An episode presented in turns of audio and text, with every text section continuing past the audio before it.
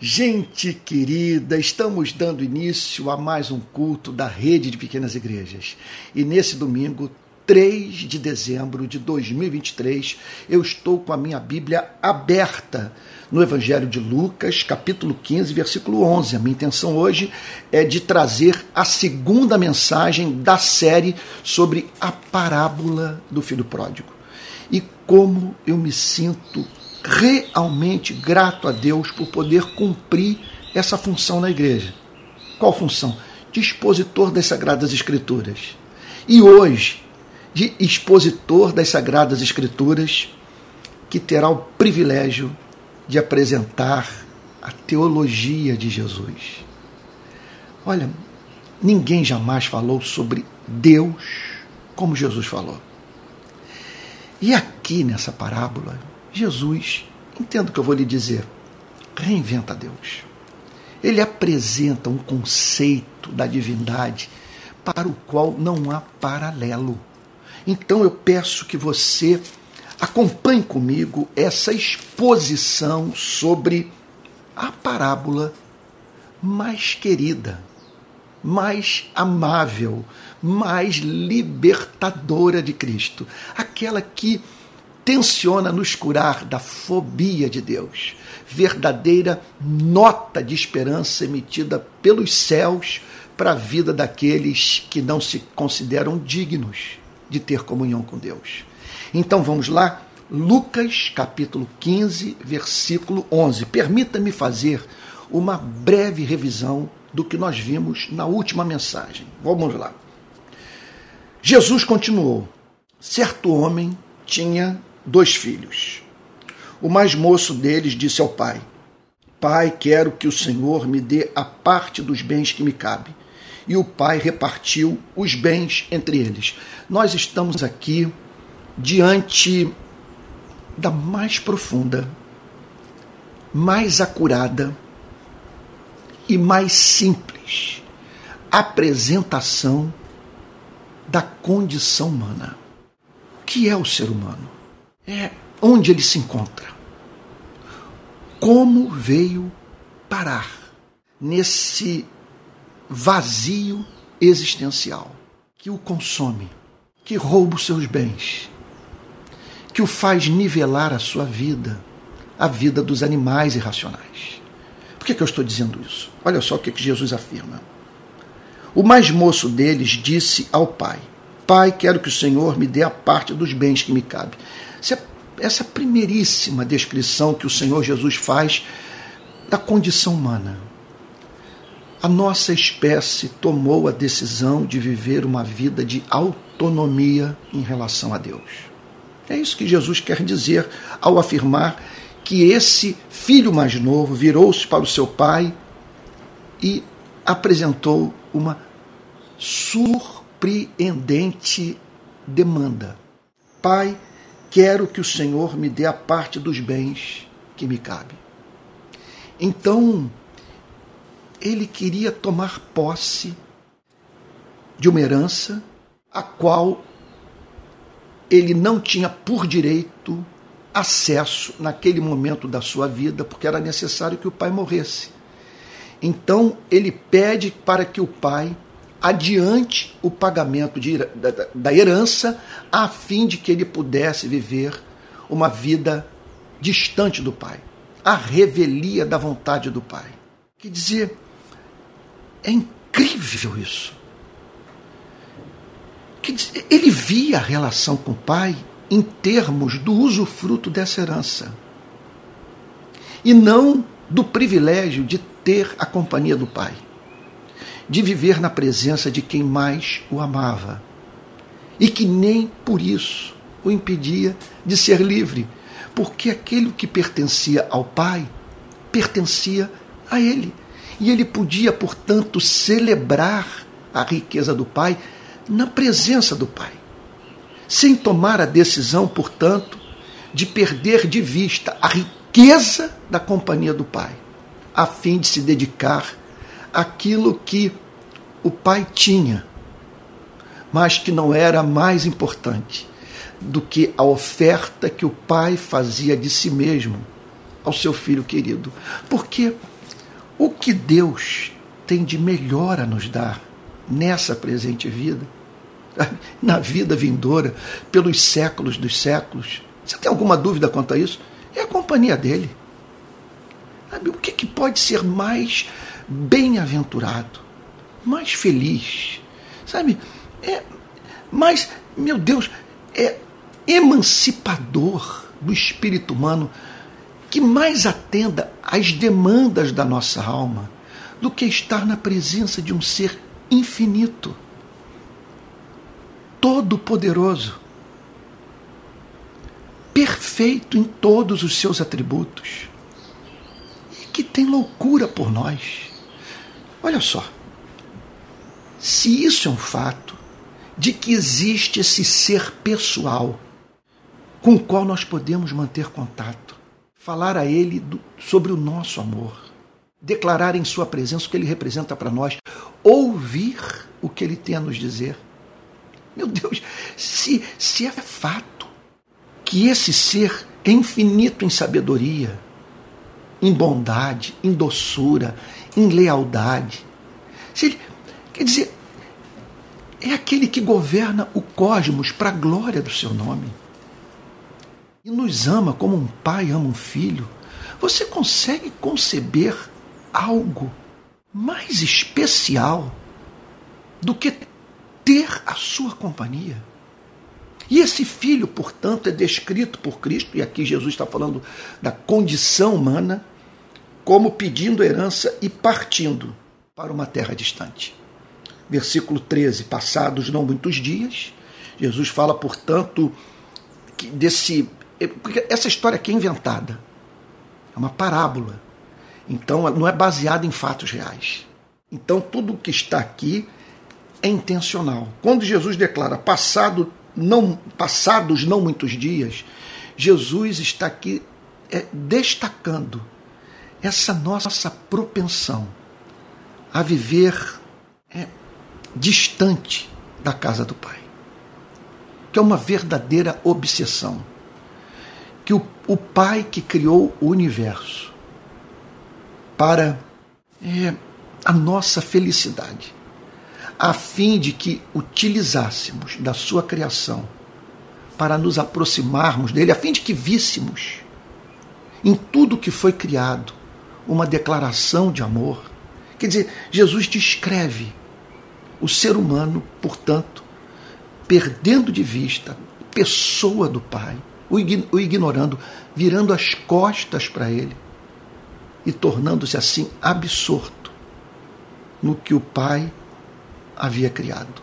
Jamais com a finalidade de fazer com que, por meio exclusivo da utilização desses bens, o ser humano encontrasse o sentido da sua vida. Esses bens são meios o fim da criação do ponto de vista da utilização dos recursos dessa vida, visando a felicidade humana, é a comunhão com o Pai. Então, passados não muitos dias, o filho mais moço, juntando tudo que era seu, partiu para uma terra distante. Aqui está o Senhor Jesus simplesmente dizendo que nós hoje vivemos numa terra distante. Eu me lembro do sociólogo Peter Berger dizer que os seres humanos constroem um mundo para si mesmos dentro do qual não conseguem viver. E hoje nós vivemos numa terra distante, num exílio. Isso, isso é algo que, que deveria fazer parte de toda e qualquer espécie assim, de tentativa de alguém ajudar um grupo de pessoas, ou a quem quer que seja, a viver uma vida mais feliz nesse planeta. Estou pensando nessa, nessa hora agora na figura do coach. Desse sujeito que se apresenta como aquele que vai ajudar as pessoas a conhecerem a si mesmas, a vencerem suas limitações pessoais e se realizarem na vida. Ó, a primeira informação que nós temos que passar para aqueles que param para nos ouvir, a fim de, de, de, de, de receberem da nossa parte resposta para a pergunta: como é me realizar nesse planeta, a primeira coisa que tem que ser dita é o seguinte: olha, você precisa saber que você está no exílio. Você vive numa terra distante. Você não foi designado para viver nessa condição de vida. Que condição de vida?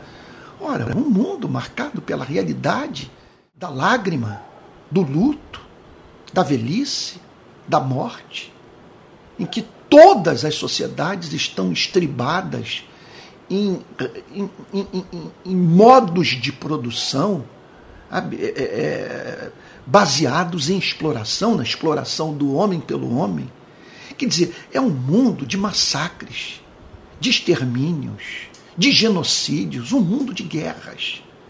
Então aqui está o Senhor Jesus dizendo que ele partiu para uma terra distante, um lugar que ele não conhecia e que não foi designado para fazer dali a sua morada. Então ele prossegue dizendo: E lá desperdiçou todos os seus bens, vivendo de forma desenfreada. Outras duas informações que Jesus acrescenta essa descrição sobre a condição humana. Desperdiçou todos os seus bens. Nós somos vistos por Cristo como seres que menosprezam os dons de Deus. Seres cuja vida é movida pelo egoísmo, faz com que os seres humanos percam aquilo que têm de melhor, deixando assim de manifestarem a beleza de Deus por meio da sua conduta. Então Jesus vê a vida no pecado, e aqui eu não quero cair em nenhum moralismo, pecado é não amar, pecado é não viver para a glória de Deus. Jesus descreve essa vida como uma vida que leva do homem o melhor da sua mente, das suas emoções, das suas habilidades. É algo que rouba o seu tempo, algo que o escraviza, algo que faz com que a vida humana não cumpra a sua finalidade. Então partiu para uma terra distante, lá desperdiçou todos os seus bens vivendo de forma desenfreada. Mais uma descrição que o Senhor Jesus faz sobre a condição humana, vivendo de forma desenfreada. Com isso, o Senhor Jesus está destacando o fato de que houve um desarranjo em nós. Não temos mais a nossa existência governada pela razão, por uma razão iluminada pela palavra que nos chama a viver uma vida de amor. Hoje nós somos governados pelos nossos apetites, descritos aqui como desenfreados, pelas nossas paixões, pelo nosso desejo de satisfazermos aquilo que João chama de concupiscência da carne, concupiscência dos olhos, concupiscência da vida, dos desejos que não são regulados pelo amor e que nos levam a viver de modo a nos colocarmos no centro do universo, como se todas as coisas tivessem que estar dispostas para nos servir. Veja, em vez de nós servirmos ao Criador por meio da utilização daquilo que ele criou. Bom, para que tudo não fique por demais teórico, eu peço que você considere agora a sua vida que você tem a dizer sobre a forma como tem vivido. Você pode dizer que nesse ponto em que você se encontra, Deus está sorrindo para você, em razão de você viver o oposto do que é descrito nessa parábola. Você pode dizer que o Criador se deleita na sua vida Há pessoas nesse momento testemunhando que devem muito a você,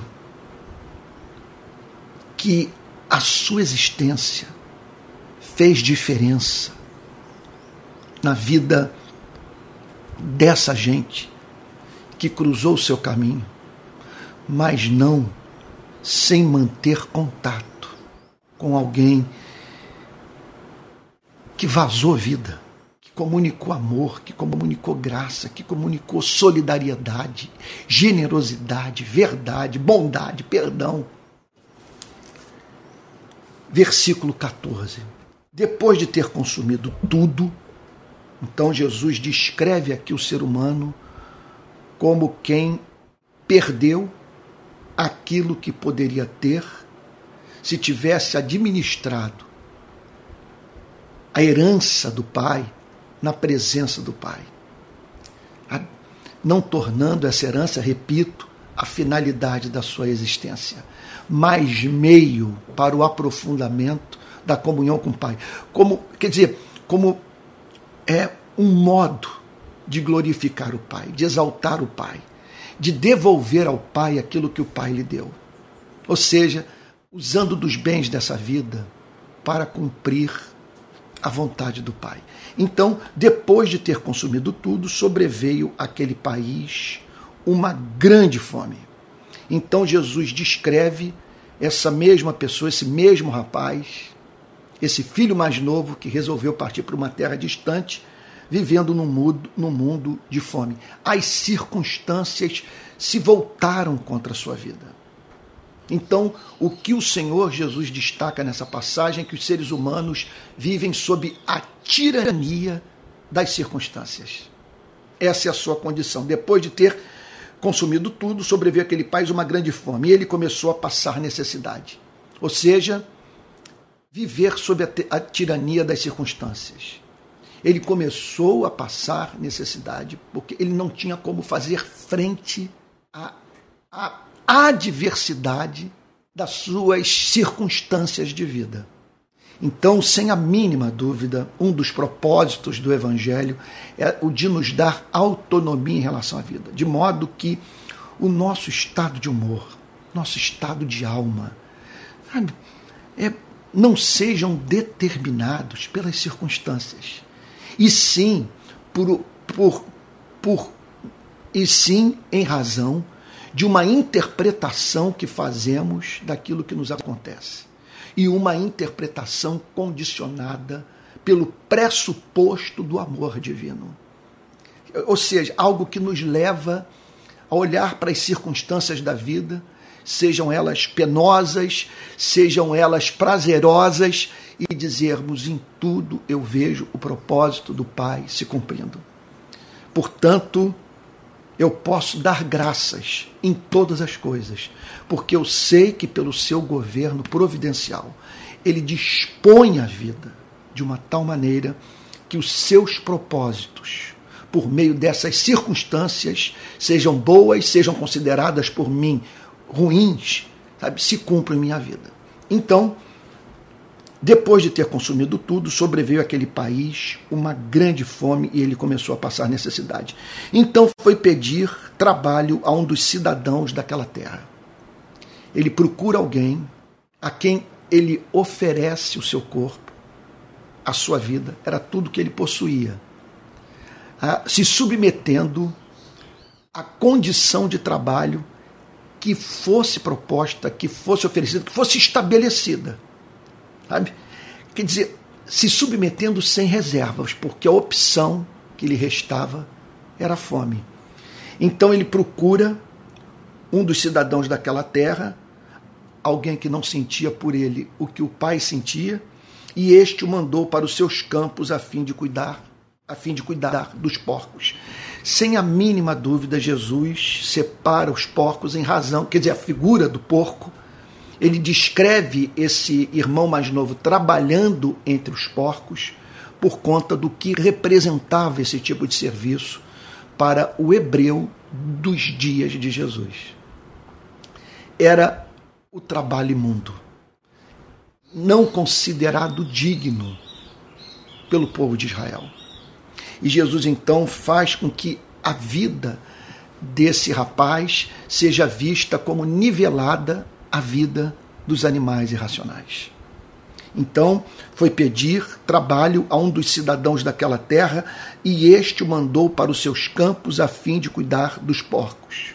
Verso 16. Observe que, repito, me perdoe que insistir, tudo aqui é inventado nessa história. Veja, Jesus está aqui simplesmente acrescentando é, é, é, detalhes a essa parábola a fim de, por meio de cada um deles, nos ensinar uma profunda verdade é, referente à condição humana. Portanto, ele prossegue dizendo: Então foi pedir trabalho a um dos cidadãos daquela terra, e este o mandou para os seus campos a fim de cuidar dos porcos. Verso 16. Ali ele desejava alimentar-se das alfarrobas que os porcos comiam, mas ninguém lhe dava nada. Então ele é encontrado faminto, disputando comida com os porcos. E aqui Jesus encerra essa descrição sobre a condição humana. Esse é o homem. É, esse é o ponto que ele se encontra. Houve uma queda. O homem se afasta da casa do Pai e é encontrado numa terra distante, vivendo à mercê, à mercê de quem não era capaz de mensurar o valor da sua vida.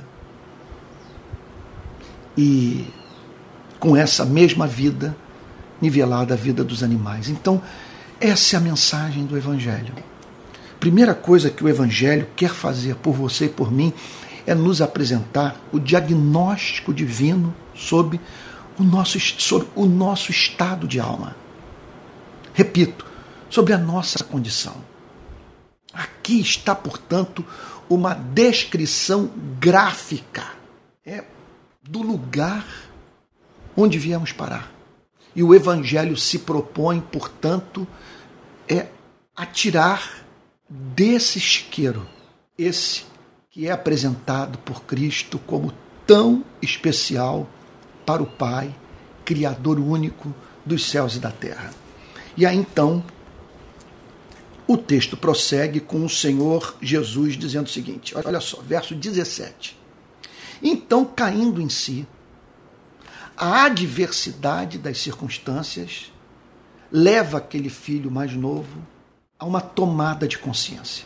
Ele é, nessas horas é muito importante que nós entendamos é, esse modo estranho de Deus nos amar.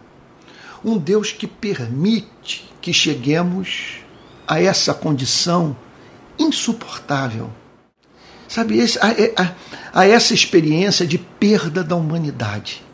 Sabe, de de, de uma condição de vida que faz com que muitos anseiem pela morte. Então, o que Jesus trata de fazer nessa passagem é nos ajudar a entender o porquê do Pai permitir o sofrimento na vida daqueles a quem ele tanto ama. Aqui está, portanto, esse rapaz na sua dor, tomando consciência da sua loucura. Jesus o descreve, portanto, versículo, oh meu Deus, versículo, olha aqui, versículo 17: caindo em si, disse. Quer dizer, é o momento é o, é do mais profundo insight. Ele, ele percebe que havia tomado um caminho de morte. Ele cai em si, ele toma consciência da sua vida pregressa, da sua insanidade, do porquê, da natureza dos seus problemas. Então, caindo em si, disse: Aqui está ele falando consigo mesmo. Quantos trabalhadores de meu pai têm pão com fartura? E ele se lembra da fartura da casa do pai.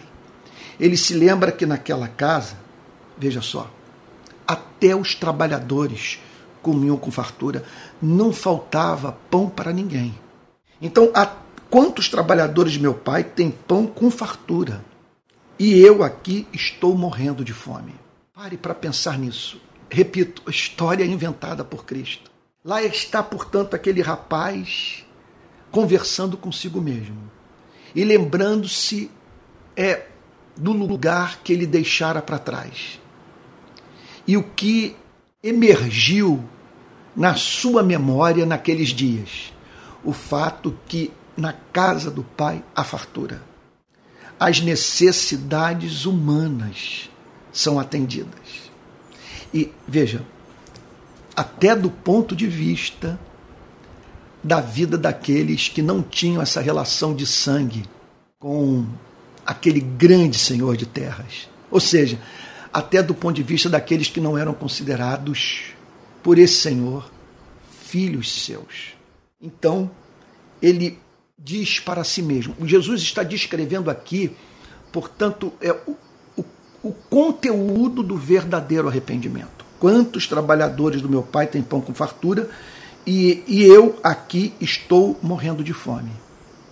Então, a, a maravilha do Evangelho é que ele se propõe a apresentar esse diagnóstico, o mais profundo, que trata das principais causas do nosso desassossego de alma.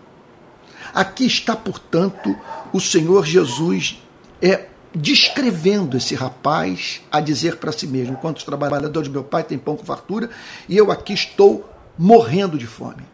O que ele está dizendo é o seguinte: não era para ser assim. Não precisava ser desse modo. Isso aqui é o cristianismo. Aqui nós nos deparamos com o cristianismo puro e simples. Esse é o diagnóstico cristão. E é por isso que eu sou pregador do Evangelho, porque o Evangelho não trata dos sintomas das nossas enfermidades. Ele apresenta um diagnóstico, ele apresenta as causas. E, portanto, chamando a você e a mim para tomarmos consciência daquilo que nós precisamos. Sabe?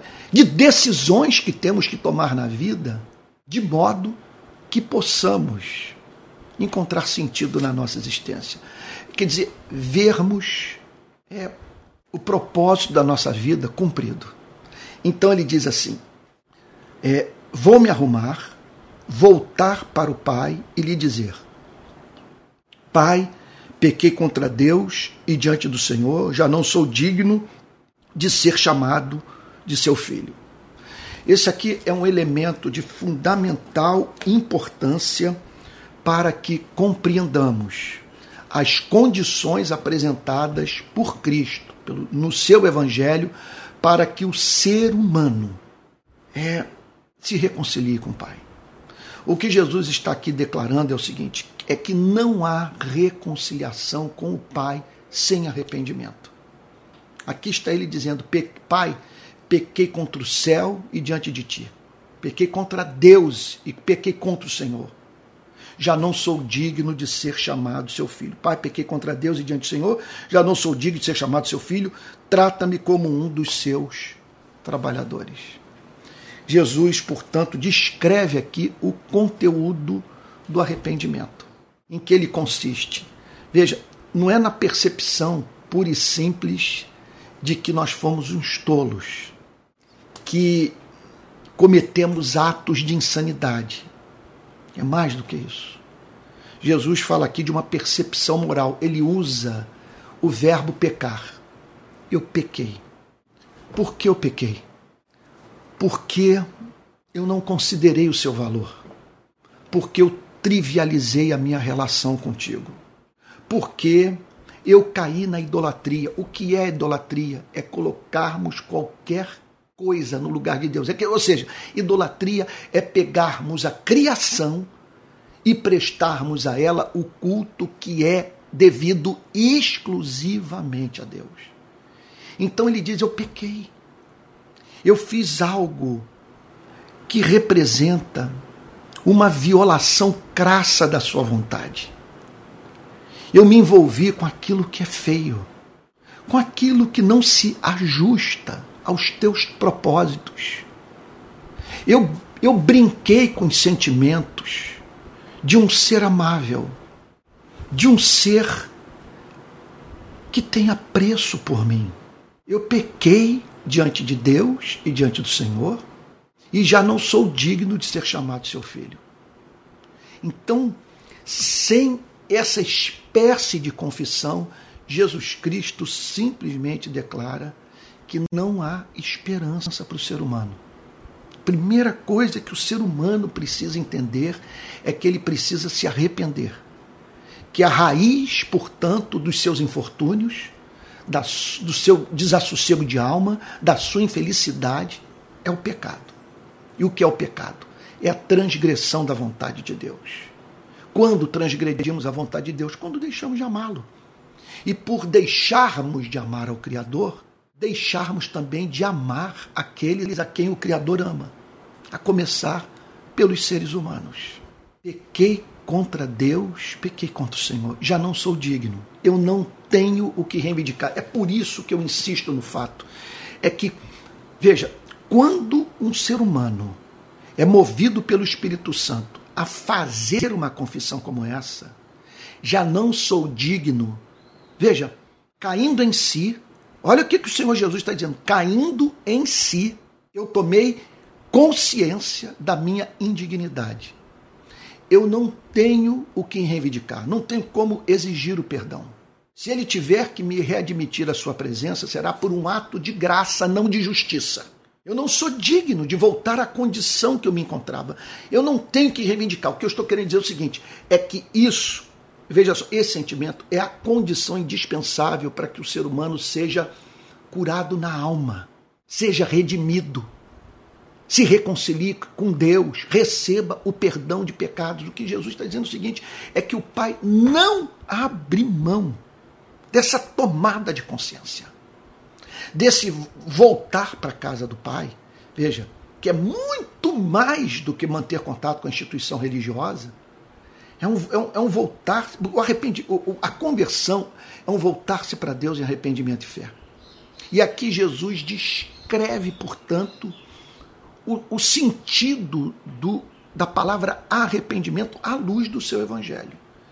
E o arrependimento é isso. Aqui está a síntese. Pequei. Não sou digno. Não tenho que reivindicar. Contudo, eu retorno. Porque eu tenho esperança de que, sendo o Senhor quem é, eu serei perdoado. O que eu, quero, o que eu gostaria de dizer não é enfatizado por Cristo nessa parábola. Essa parábola tem como objetivo nos ajudar a entender a doçura do Pai, o amor do Pai, quer dizer, a bondade do Pai. Essa parábola tem como objetivo a nos chamar para, em vez de nos relacionarmos com Deus, nos relacionarmos com o Pai.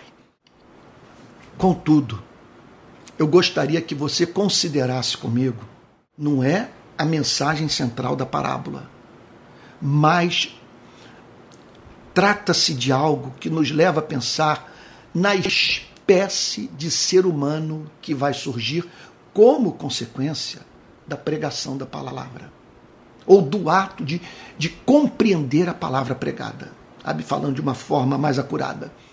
Como haverá de ser a vida de alguém que passou por essa experiência de arrependimento? Eu pequei pequei contra ti. Sou responsável pelo que fiz. Não sou digno de ser mais tratado como filho.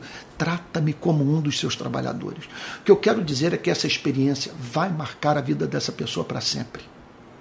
Ela terá tendência de manifestar o mesmo comportamento, quer dizer, o, o, ela terá tendência de de dar a mesma espécie de tratamento que ela recebeu da parte do pai, o que ela esperou encontrar no pai. Você está entendendo o ponto? Quem, olha, quem toma consciência nesse nível dos seus pecados tem a tendência a se comportar de uma forma doce, generosa, misericordiosa, deixando assim, portanto, aquele comportamento de censor sabe, de juiz, sabe, de esmagador da cana quebrada, a fim de se tornar é, um pecador entre pecadores. Alguém carente da misericórdia de Deus num mundo onde todos carecem da misericórdia de Deus. Mas esse não é o ponto central. Isso aí, essa, é, é, esse, esse espírito cristão, essa forma de viver o cristianismo é melhor descrita pelo Sermão da Montanha. Mateus capítulo 5, 6 e 7. Vai lá, você vai, você vai entender, lendo o Sermão da Montanha, como que é a vida de uma pessoa que, caindo em si, decidiu voltar para a casa do pai e com essa confissão. Sermão da Montanha vai dizer: assim ela haverá de viver. Mas essa parábola tem como objetivo é destacar a prontidão do pai em acolher todos aqueles que se arrependem. E é sobre isso que eu quero falar no próximo do, domingo. Então eu vou parar por aqui e pedindo a Deus que pela sua graça ele use essa mensagem para fazer com que você lance esse olhar introspectivo, para que você é, pratique o exercício do autoexame. Na verdade, é o seguinte, para que você, conforme diz o texto, viva essa experiência do caindo em si, disse para si mesmo: Quantos trabalhadores do meu pai comem com fartura, eu aqui morro de fome. Levantar-me-ei, irei ter com meu pai e lhe direi: Pequei contra ti. Que Deus lhe conceda graça, para que você prove desse arrependimento. Muitas vezes a igreja, no afã de livrar as pessoas dos seus sentimentos de culpa, acaba levando aqueles que ouvem a mensagem da igreja a não se verem como responsáveis pelos seus atos, como culpados, como carentes da graça divina, como indignos. E aí então priva essas mesmas pessoas de uma forma mais profunda é do encontro com o perdão divino, uma forma mais profunda de se livrar da culpa.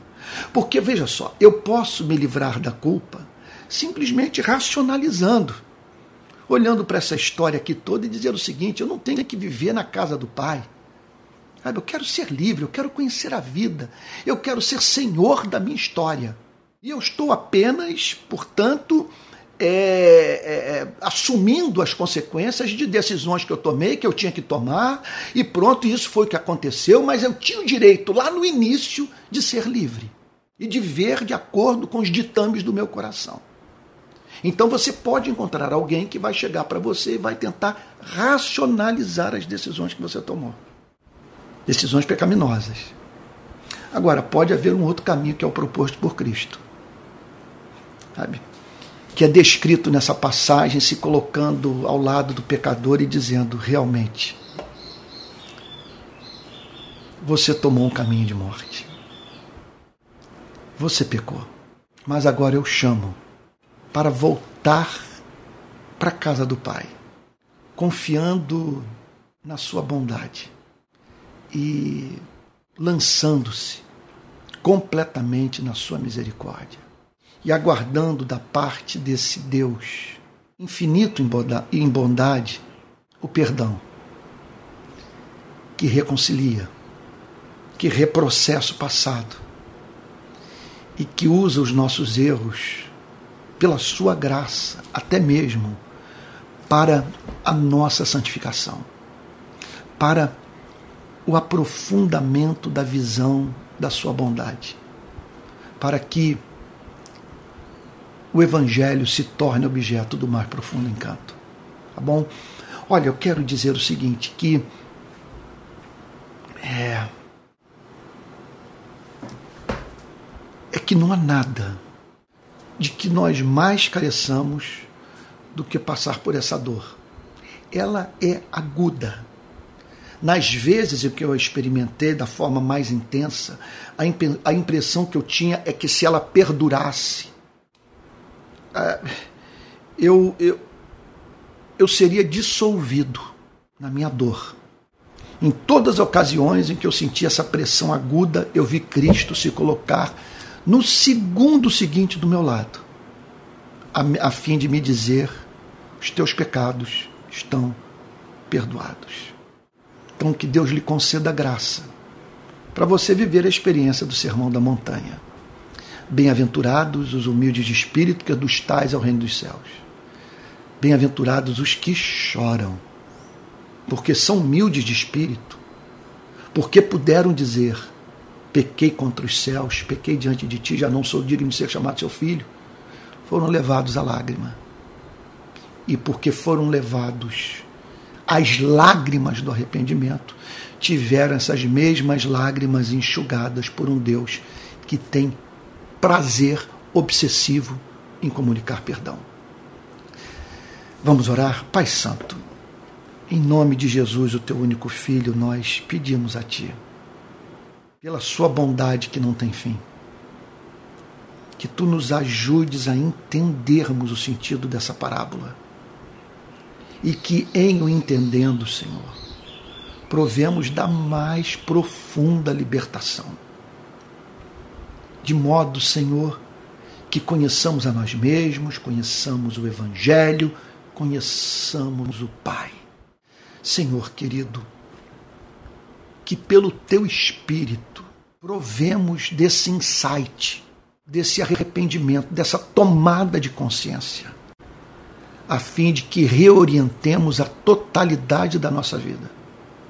Senhor, de modo que vejamos o quão feia é a vida que triaviliza a bondade do Pai, que é indiferente para com Deus e que decide, de modo egoísta, viver numa terra distante. Senhor querido, abra o nosso entendimento para a compreensão da verdade. É o que te pedimos em nome de Jesus, com perdão dos nossos pecados. Amém. Amém. Meus irmãos queridos, olha só, deixa eu fazer aqui alguns avisos. O primeiro deles é dizer o seguinte: eu termino essa pregação. É, a gente sabe que nem todo domingo é igual.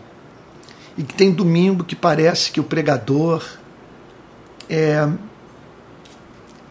está é, completamente sob a influência do Espírito Santo. E é o que de fato acontece.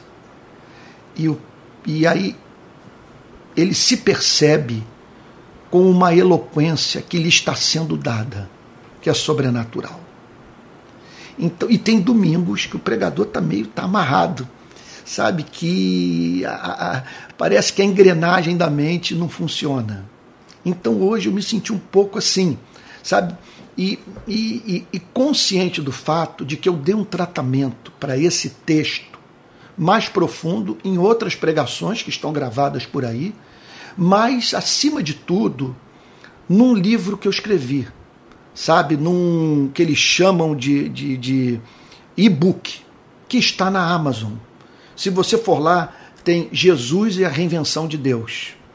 Então eu escrevi um livro sobre a parábola do filho pródigo e eu peço que você vá lá e dê uma olhada, porque acredito que eu dei um tratamento muito mais profundo do que o que foi dado na pregação de hoje, que de qualquer maneira eu espero que Deus o tenha abençoado. Quero dizer que eu estou usando de mensagem gravada no culto de domingo à noite. O que é que acontece?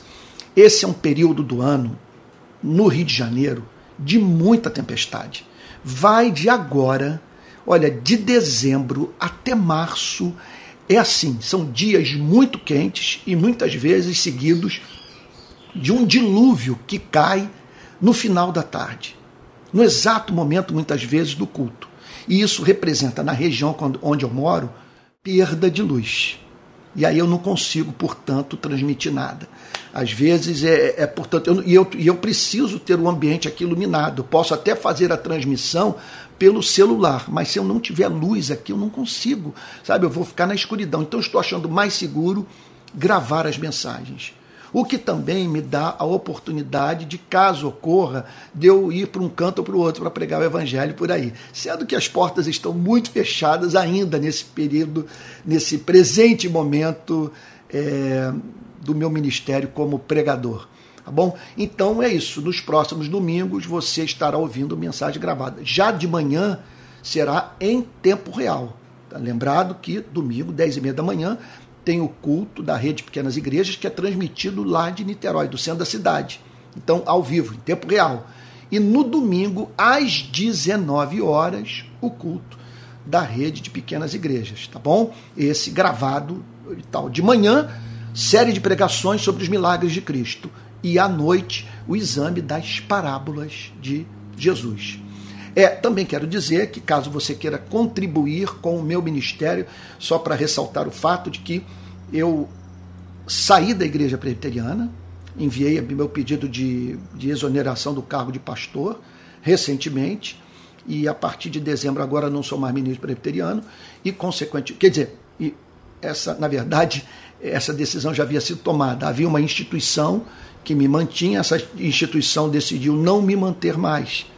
Então agora eu estou é, sendo mantido é, é, por meio da rede Pequenas Igrejas, que dá alguma ajuda, mas que não é suficiente para a manutenção do ministério. Tá bom? Então, caso você queira contribuir, aqui vai o pixpalavraplena.gmail.com. Tá bom? Agora, você pode optar também por contribuir com a rede Pequenas Igrejas. É, o, o, Pix é pixrpi22.gmail.com. Quero dizer também que nós temos inúmeros encontros durante a semana. Então, vai lá no, no nosso Telegram e inscreva-se. O Telegram da Rede Pequenas Igrejas é o nosso principal canal de comunicação interna. Tá bom? Então vai lá. E quero lembrá-lo também que durante a semana estarei gravando, estarei transmitindo é, o programa Palavra Plena, nesse momento, com as pregações tendo como base o livro do profeta Jeremias. Tá bom? Espero que Deus o tenha abençoado muito no culto dessa noite, que tenha falado com você. Tá bom? Vamos receber a benção apostólica. Que a graça do nosso Senhor e Salvador Jesus Cristo, o amor de Deus o Pai e a comunhão do Espírito Santo sejam com cada um de vocês, desde agora e para todo sempre. Amém. Essa mensagem vai ser salva, você vai poder pegar o link e compartilhar com seus parentes e amigos, tá bom? Fique com Jesus até o próximo domingo.